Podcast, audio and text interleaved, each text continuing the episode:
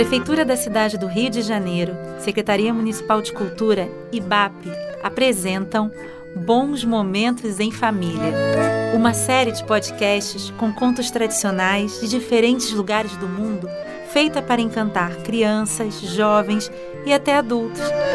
Afinal, quem não ama ouvir uma boa história?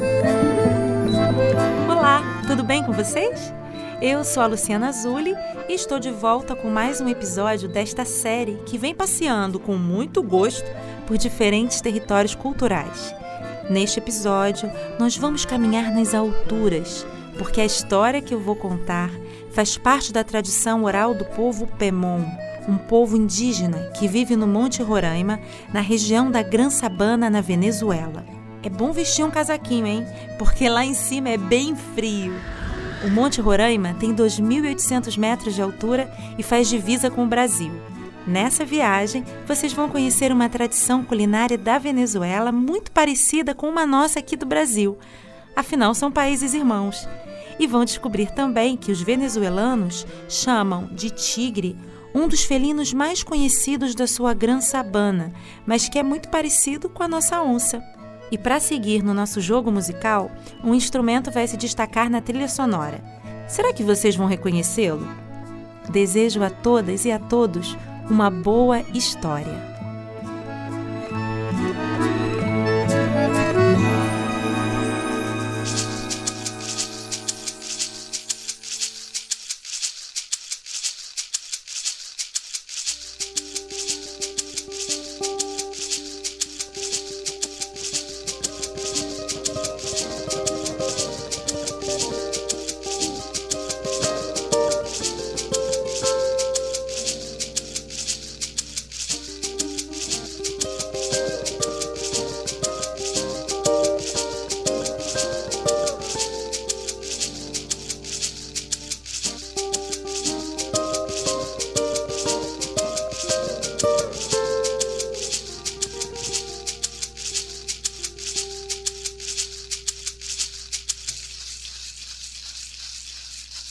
Um homem do povo Pemon, habitante da Gran Sabana, lá na Venezuela, na divisa com o Brasil, onde fica o grande Monte Roraima, foi ao rio para buscar água. Quando retornou para sua casa, levou um grande susto, pois dentro dela estava, muito bem acomodado, um grande tigre da planície. Os tigres da planície, ou como se diz em espanhol, los tigres llaneros, também chamados de cunaguaros, são parecidos com as nossas onças e possuem garras muito grandes e afiadas, capazes de matar um homem numa só patada. Então vocês podem imaginar o susto que o homem levou, não podem? O homem deu um salto até onde ele guardava seu arco e suas flechas.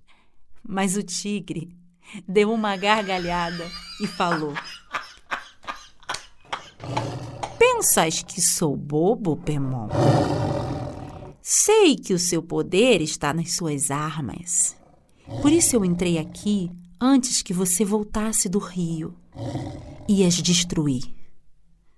Foi então que o homem se deu conta de que o tigre estava sentado sobre seu arco, suas flechas e seu machado, todos destruídos. O tigre continuou a falar. Eu vim aqui para demonstrar que sou mais forte que você. O tigre se levantou e foi para fora da casa, fazendo o homem acompanhá-lo até um matagal. Lá os dois ficaram escondidos, observando as árvores. Até que um paugi, que é uma espécie de pássaro muito comum na região, pousou em um galho. O tigre caminhou lentamente. Depois subiu na árvore e zás! Abocanhou o pássaro pelo pescoço e o trouxe até onde o homem estava. Consegue fazer isso? perguntou o tigre. Não. Sem minhas flechas e sem minha zarabatana, não consigo fazer o mesmo, respondeu o homem. Os dois continuaram escondidos no matagal até que viram uma moita se movendo e ouviram sons de pisadas.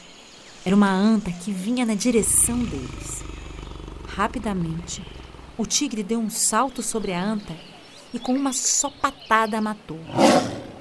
Depois, arrastou a anta até onde estavam escondidos. E então, homem, consegue fazer isso? O homem do povo Pemon respondeu: Não, sem as minhas armas não posso fazer o mesmo. O tigre, então, levou o homem até a beira do rio. Quando estavam lá a olhar o movimento das águas, o tigre começou a golpear a água com a ponta da língua, atraindo os peixes, que, curiosos, começaram a rodear a sua cabeça. O tigre, com apenas uma patada, zás, agarrou o peixe, que ficou atravessado em sua garra afiada. Então, gargalhou outra vez o tigre. Sem os instrumentos necessários, também não posso fazer isso, murmurou o homem. Pois muito bem, disse o tigre. Agora chegou a sua hora de demonstrar-me três façanhas. Se eu não for capaz de realizá-las também, ficamos amigos. Mas se eu for capaz de realizá-las, lhe devoro.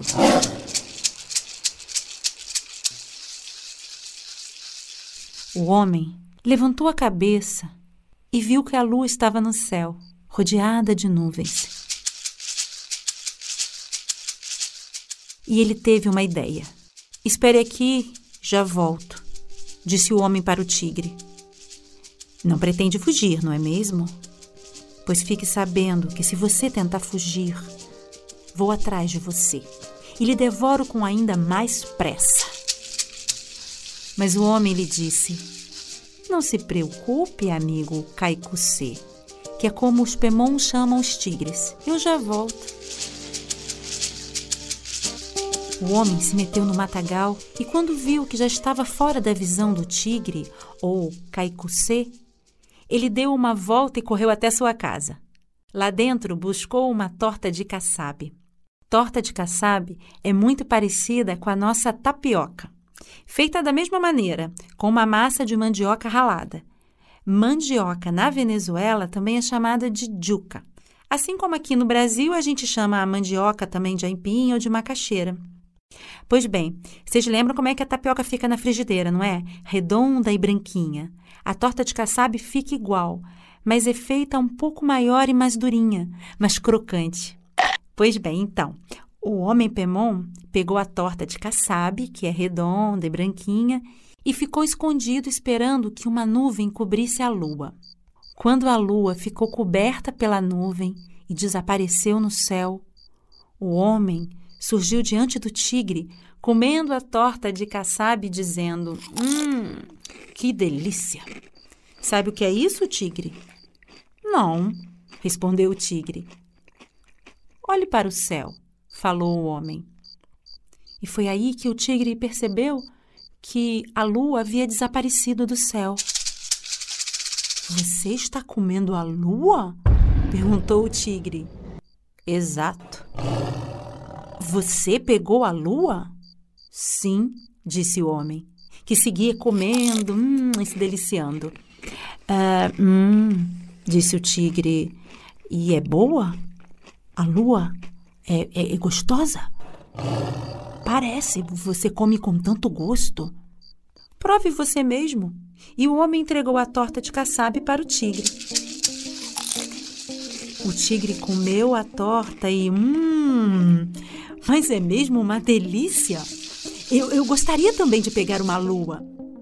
Ah, daqui a pouco nasce outra lua no céu. As luas são assim mesmo: nasce uma, depois nasce outra.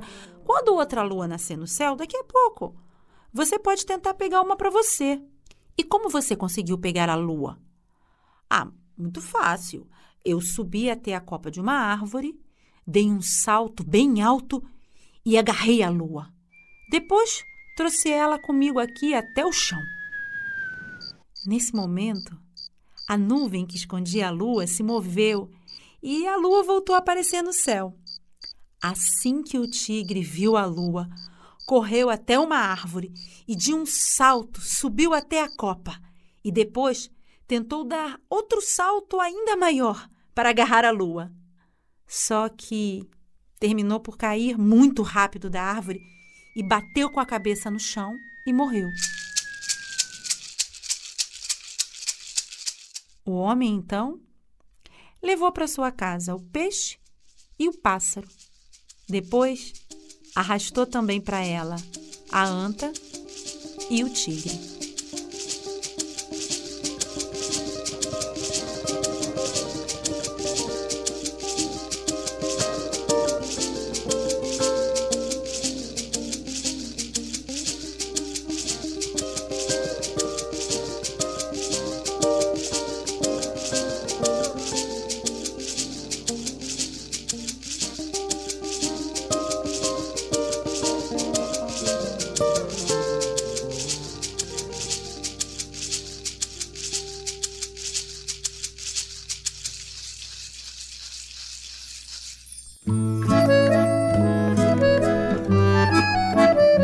Este conto, que veio das alturas, foi recolhido entre os índios Pemons pelo escritor venezuelano Rafael Rivero Oramas, que quis deixar registrado num livro essa história desse povo originário do seu país.